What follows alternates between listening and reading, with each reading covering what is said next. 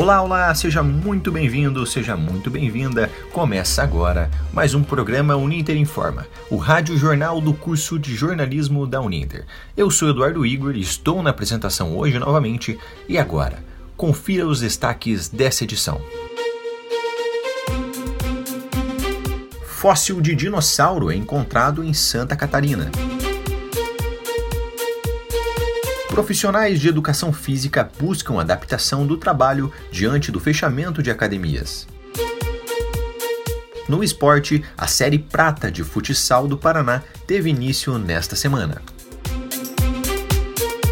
No quadro Comenta aí, o tema é o arquivamento dos processos contra o ex-presidente Lula. Você é a favor ou contra a decisão do Supremo Tribunal Federal? E seu Miro que essa semana recebeu uma suposta notícia sobre uma decisão do STF para proibir a Bíblia das escolas e bibliotecas. E mais, agenda cultural e previsão do tempo agora no Ninter Informa.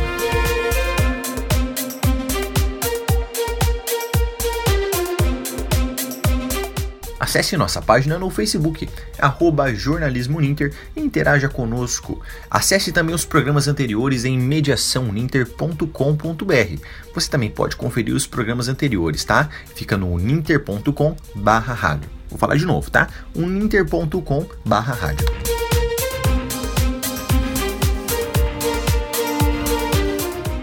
A seca histórica em Santa Catarina revelou um fóssil de mesossauro. Saiba mais na descoberta e sobre esse animal pré-histórico na reportagem de Luiz Felipe Marchalke.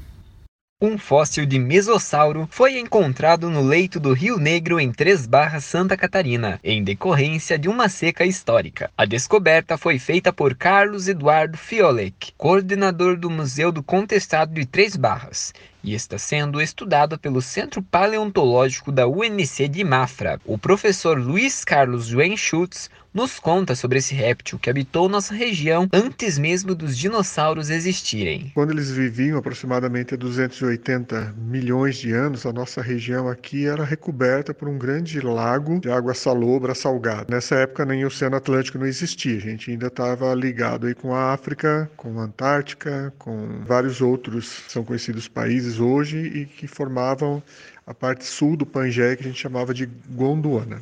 O professor ressalta ainda que a descoberta de tal fóssil foi de grande importância para o estudo da teoria da deriva continental. Ele foi um dos fósseis que foi usado para interpretar aquela ideia da deriva continental, que os continentes estão se mexendo. Porque esse mesmo fóssil é encontrado aqui na região sul do Brasil e somente na região sul da África. Ou seja, será que eles nadavam, atravessavam o Oceano Atlântico daqui do Brasil para a África? Não, né? Eles, quando eles viviam, a gente estava ligado ainda com a África e existia um grande lago que cobria parte do que é a América do Sul, parte do que é o sul da África. Né? A descoberta marcou o ano de 2020 na região do Planalto Norte catarinense.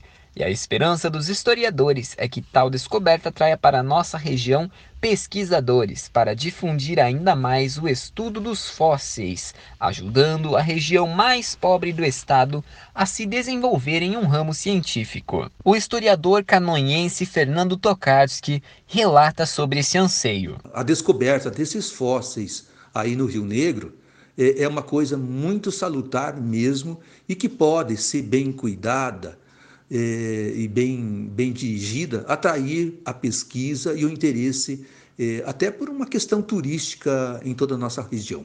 Após o material ser preparado no Centro Paleontológico, parte do fóssil será exposta à população no Museu de Três Barras. Luiz Felipe Marchal, que para o Ninter informa. Lembrando que aqui no Ninter Informa você também confere o que tem de destaque na agência Mediação. E nós vamos falar com ela, com a repórter Carla Marcolin. Tudo bem, Carla? O que, que tem de novo no site da agência esta semana? Olá, Eduardo! Estão abertas as submissões para o sexto seminário de pesquisa e comunicação da Uniter, que acontecerá nos dias 1 e 2 de julho.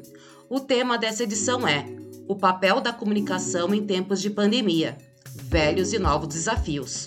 São aceitos trabalhos de graduação e pós-graduação de qualquer instituição, visando a área da comunicação. As submissões devem ser realizadas até 31 de maio. Para maiores informações, acesse o site seminarioninter.wixsite.com/comunicação. Repetindo, seminarioninter.wixsite.com/comunicação, sem cedilha e sem tio. As inscrições do projeto de extensão ponto zero do curso de bacharelado de jornalismo do Centro Uninter estão abertas. Os interessados devem se inscrever até amanhã, dia 24. A oportunidade é destinada para alunos inscritos do curso de jornalismo e publicidade e propaganda, que estejam em dia com suas mensalidades e preencham os critérios disponibilizados em edital. Mais informações no portal da Agência Mediação. Foi publicado também o vídeo documentário intitulado Jornal Nicolau de Folha a Folha o filme conta a história desse veículo impresso criado em 1987, ícone da identidade cultural do estado do Paraná. Os estudantes Edgar Araújo, Mariana Becker e Maria Eduarda produziram esta reportagem para o projeto laboratorial Videodocumentário. Alunos de jornalismo da Uninter também podem publicar suas produções no portal Mediação. Além dos projetos laboratoriais, também é possível participar por meio do programa de extensão mediação. As informações sobre como participar estão disponíveis no Univirtus, no link do programa. Clique lá e se informe. Essas e outras notícias você encontra no portal da Agência Mediação em www.agenciamediação.com.br, repetindo www.agenciamediação.com.br. Esses foram os destaques da semana, Eduardo. Carla Marcolin para o Ninter Informa. Você que está acompanhando o Ninter Informa, lembrando que ele é o Rádio Jornal Laboratório do curso de jornalismo da Uninter. Olha, o programa ele é sempre exibido ao vivo. Mas especificamente por causa da pandemia, como é que está sendo feito? Os estudantes estão gravando, cada um a sua parte, cada um em sua casa, né? Justamente para manter o isolamento social e assim a gente continua com a mesma qualidade nas informações, tá certo?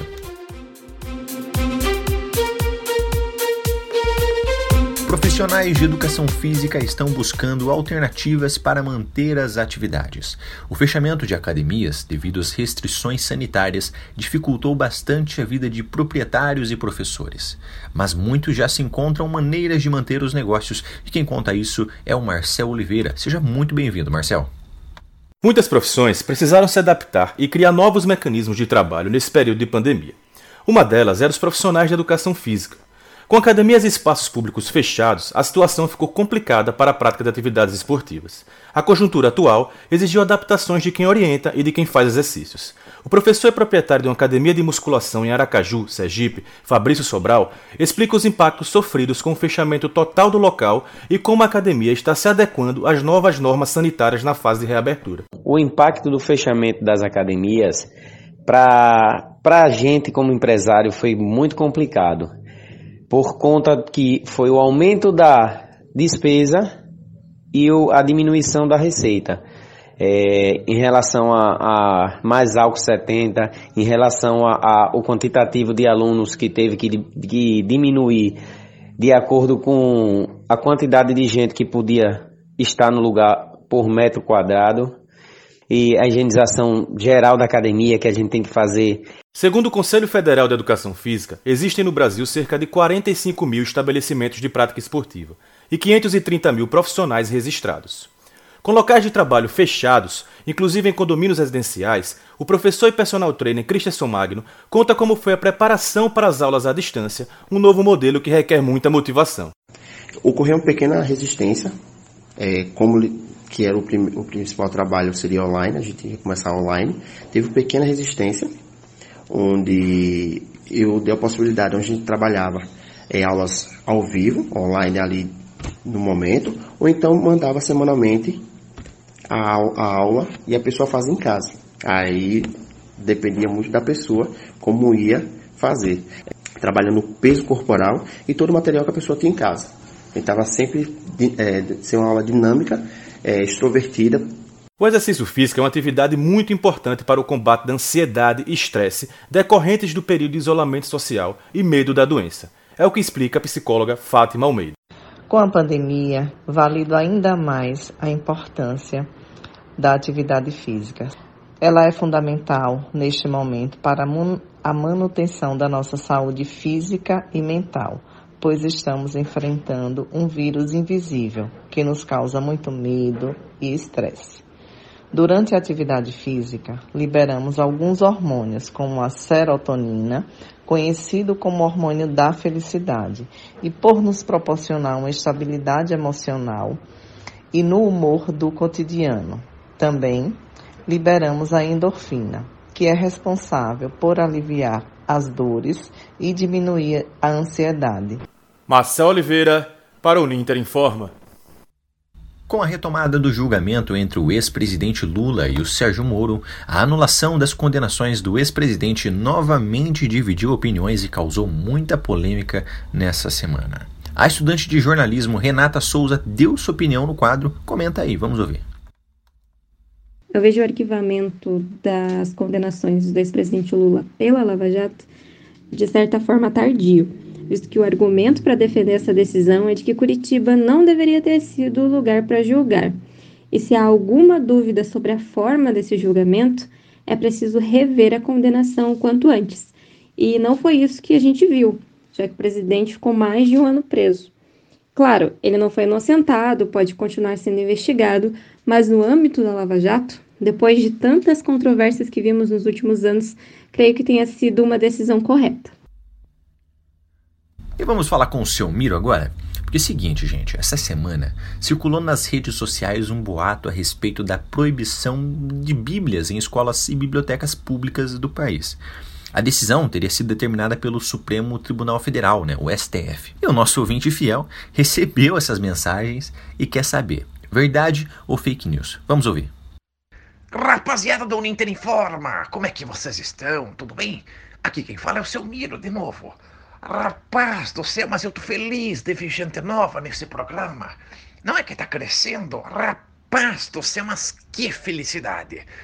Gente, eu vim aqui, apesar da minha alegria já cedo, eu vou falar um negócio para vocês que, olha, eu recebi nos meus grupos de WhatsApp uma notícia dizendo que. Como é que é o nome? O Supremo Tribunal Federal.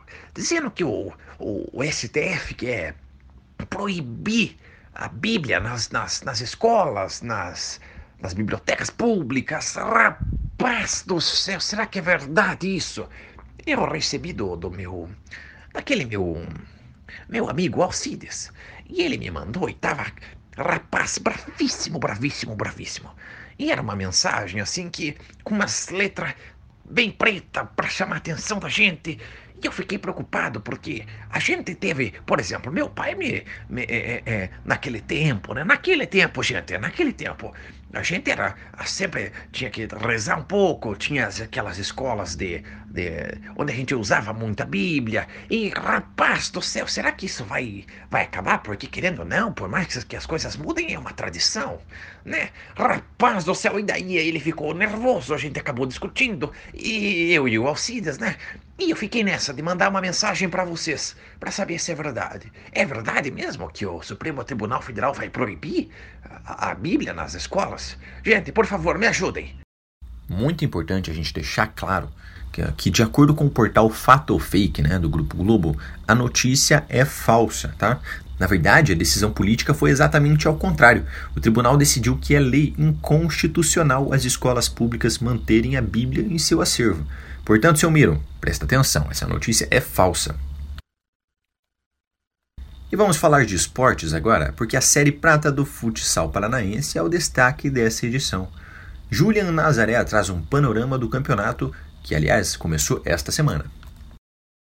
Olá, ouvintes do Uninter Informa, estamos chegando com informações da Série Prata do Campeonato Paranaense de Futsal, que teve início neste último fim de semana. A competição ofertará duas vagas para a Série Ouro do ano que vem e em 2021 é disputada por 10 clubes. Entre eles, três das maiores forças da história da modalidade no Paraná. O São Miguel, de São Miguel do Iguaçu, foi campeão por quatro vezes da Série Ouro e busca voltar à elite, que não disputa desde 2011. O São Lucas de Paranavaí participou de todas as edições da primeira divisão desde que ela foi criada, em 1995 até 2019, quando foi rebaixado. No ano passado, o Verdão abriu mão da vaga na Série Prata e disputou a bronze, onde foi terceiro colocado e subiu de divisão. Além disso, a Alcade, campeão da Série Ouro em 2010, 2014 e 2015. A equipe de Guarapuava joga a segundona desde 2019 e está passando por um processo de reestruturação. O técnico do CAD é o Eduardo Coelho, o baiano. Ele é o técnico com mais títulos da Série Ouro. Venceu a competição por seis vezes, em 1998, 1999, 2000 e 2002, com o São Miguel, e em 2010 e em 2014 com o próprio CAD. Em entrevista ao Uniter Informa, Baiano falou do desafio de recolocar o CAD na elite e das expectativas para esta Série Prata. Esse ano ainda continuamos com a pandemia. O investimento é, é pouquíssima coisa a mais do que o ano passado e a gente conseguiu montar uma equipe qualificada. Mas infelizmente, com essa situação ainda grave no nosso país, a gente não tem a volta do nosso torcedor, o que é um, um retorno financeiro que todas as equipes precisam, né? Para que a gente possa melhorar o plantel, melhorar a estrutura e reestruturar tudo aquilo que a gente desejava. A Prata novamente vai ter um equilíbrio muito grande. Vi o jogo, um pouco do jogo do Apucarana em São Miguel. Então eu acho que vai ser um campeonato muito equilibrado. Eu tenho ainda no pensamento, até pelo investimento, o São Miguel como o bicho papão da Prata. Mais umas seis a sete equipes aí brigando pelas, pelas outras colocações. A primeira fase da Série Prata será disputada em grupo único, com jogos em turno e retorno, totalizando 18 rodadas. Os oito melhores colocados avançam para a segunda fase, quando as equipes são divididas em duas chaves com quatro times cada. Avançam para a semifinal os dois melhores de cada grupo. Quem chegar à final garante automaticamente o acesso à Série Ouro de 2022. Vale informar que neste ano a Série Prata não terá rebaixamento. Quem também conversou com o Uninter Informa foi o presidente da Federação Paranaense de Futebol de Salão, o senhor Jesuel Laureano de Souza. Esse ano, a expectativa da federação para a Série Prata é a melhor possível. Teremos aí 10 equipes e um nível muito alto, nível altíssimo, visto que temos aí três equipes que já disputaram e foram até campeões da série Ouro, né, em anos anteriores, e também além das outras equipes que vieram, digamos, da série Bronze, né? A primeira rodada da Série Prata foi disputada no fim de semana passado. Os resultados foram os seguintes: em Paranavaí, o São Lucas perdeu para o CAD por 5 a 1, mesmo placar para a vitória do Medianeiras sobre o Cereto de Maringá. No sudoeste do estado, o Mangueirinha fez 2 a 1 na APAF de Paranaguá. Jogando em casa, o Fazenda de Fazenda Rio Grande superou o Mariópolis por 5 a 3. Apucarana e São Miguel empataram em 2 a 2. A segunda rodada será disputada neste sábado, dia 24. Vamos aos jogos. Às 17 horas, no Joaquim Prestes, o CAD recebe o Medianeira. Às 19 horas, em Paranaguá, jogam a PAF e Cereto de Maringá. Às 19h30, dois jogos. No ginásio Lagoão, em Apucarana, o time da casa faz o confronto regional contra o São Lucas, enquanto o Mariópolis recebe o um Mangueirinha. Um pouco mais tarde, às 20 horas, o São Miguel busca sua primeira vitória na competição diante do Fazenda. Com informações sobre a Série Prata do Campeonato Paranaense de Futsal, Julian Nazaré. E aqui no Ninter Informa, nós também vamos trazer informações para você, cidadão, né? Aquela famosa informação de utilidade pública, tá? Então, quem vai falar com a gente agora é o repórter Marcel Oliveira. E agora vamos falar com ele. Marcel, quais são as informações de hoje? Olá, Eduardo. Vamos às notas do programa de hoje. Foram reabertas no último dia 19 as inscrições para a 16ª Olimpíada Brasileira de Matemática das Escolas Públicas, a OBMEP. O prazo para inscrição das escolas vai até o dia 30 deste mês. Devido à pandemia, as escolas terão um período de 30 de junho a 3 de agosto para aplicação das provas da primeira fase. Programa de qualificação profissional que une jovens e empresas, o Qualifica Mais, reabriu inscrições para o processo seletivo. Os interessados poderão se inscrever até o próximo domingo, 25. Além da qualificação, os estudantes serão auxiliados para a inserção no mercado de trabalho. Mais informações no portal do MEC na internet, em gov.br/mec. A Câmara dos Deputados aprovou na última quarta-feira, 21, o projeto de lei 795 de 2021 do Senado. A decisão prorroga os prazos de utilização dos recursos pela Lei Aldir Blanc para apoiar o setor cultural em decorrência da pandemia da Covid-19. O texto permite que estados, Distrito Federal e municípios utilizem até 31 de dezembro de 2021 o saldo do dinheiro transferido para ações emergenciais de renda e projetos culturais. As informações foram obtidas nos sites da EBC, da Agência Brasil, no portal do Ministério da Educação e da Câmara dos Deputados. Marcel Oliveira, para o Ninter Informa. Muito obrigado aos nossos repórteres. E agora vamos falar sobre como é que fica o final de semana. Mas calma que ainda não é a previsão do tempo, tá? Nós vamos falar primeiro da agenda cultural com Maurício Geronasso. Maurício, o que, que tem de programação pelo país, meu querido? Olá, Eduardo. Temos boas opções para esse final de semana. Já pensou em apreciar a clássica obra Mona Lisa de Leonardo da Vinci sem precisar enfrentar longas filas? Pois é possível fazer isso sem ter que dividir espaço com dezenas de pessoas fazendo selfie ao seu lado e ainda não correr o risco de ter a sua viagem cancelada. E o melhor de tudo, Eduardo, de graça. Museus de todo mundo estão oferecendo visitas online em suas galerias o Museu do Louvre em Paris, o MASP em São Paulo, o Museu Metropolitan em Nova York são alguns exemplos de opções para passear sem mesmo sair de casa.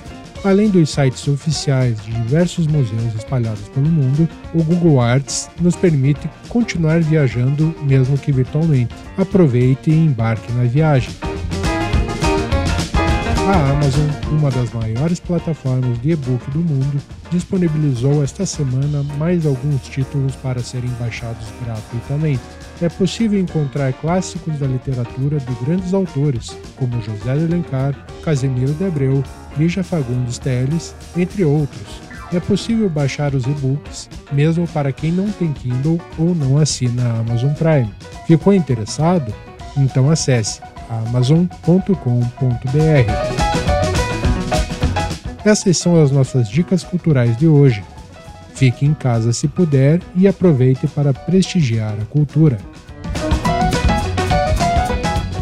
Muito obrigado ao nosso repórter. E agora vamos sim falar da previsão do tempo com o repórter Cláudio Sampaio. O Cláudio, o frio chegou de vez nesse final de semana aí para a região sul. Como é que tá as demais regiões? Seja bem-vindo.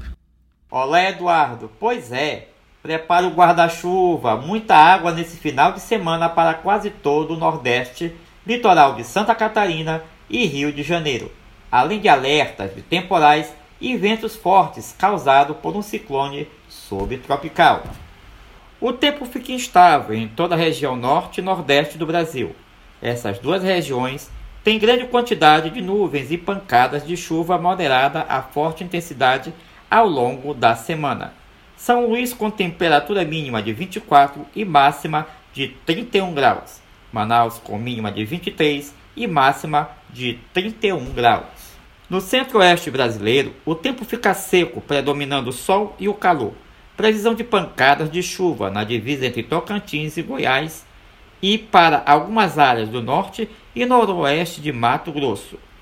Em Cuiabá, temperatura mínima de 23 e máxima de 37 graus.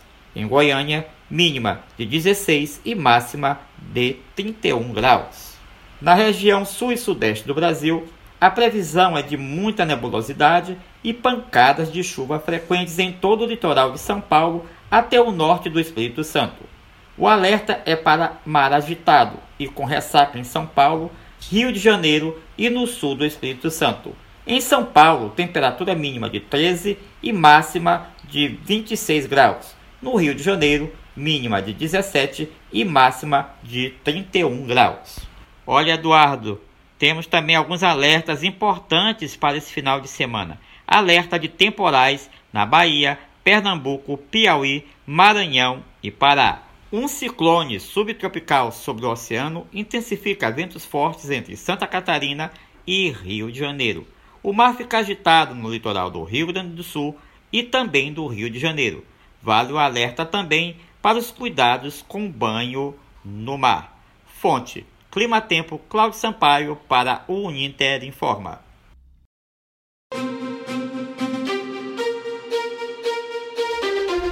Infelizmente, o Ninter Informa fica por aqui. Acompanhe mais em facebook.com barra jornalismo e também no portal mediaçãoninter.com.br. Lembrando, o Ninter Informa é exibido toda sexta-feira pelo Facebook do curso de jornalismo Ninter e também pela Rádio Ninter, que fica no endereço ninter.com barra web. E os programas anteriores você ouve em mixcloud.com barra Informa. Eu sou Eduardo Igor, estive na apresentação hoje também como editor-chefe e as reportagens foram de Luiz Felipe Marchalque, Marcel Oliveira e Julian Nazaré. Na produção desta edição participaram os alunos Carla Marcolin, Marco Batista, Maurício Geronasso e Cláudio Sampaio. E a edição é do nosso querido Jairo Santos. E a orientação e coordenação do curso de jornalismo Ninter é do professor Guilherme Carvalho. Muito obrigado e até a próxima!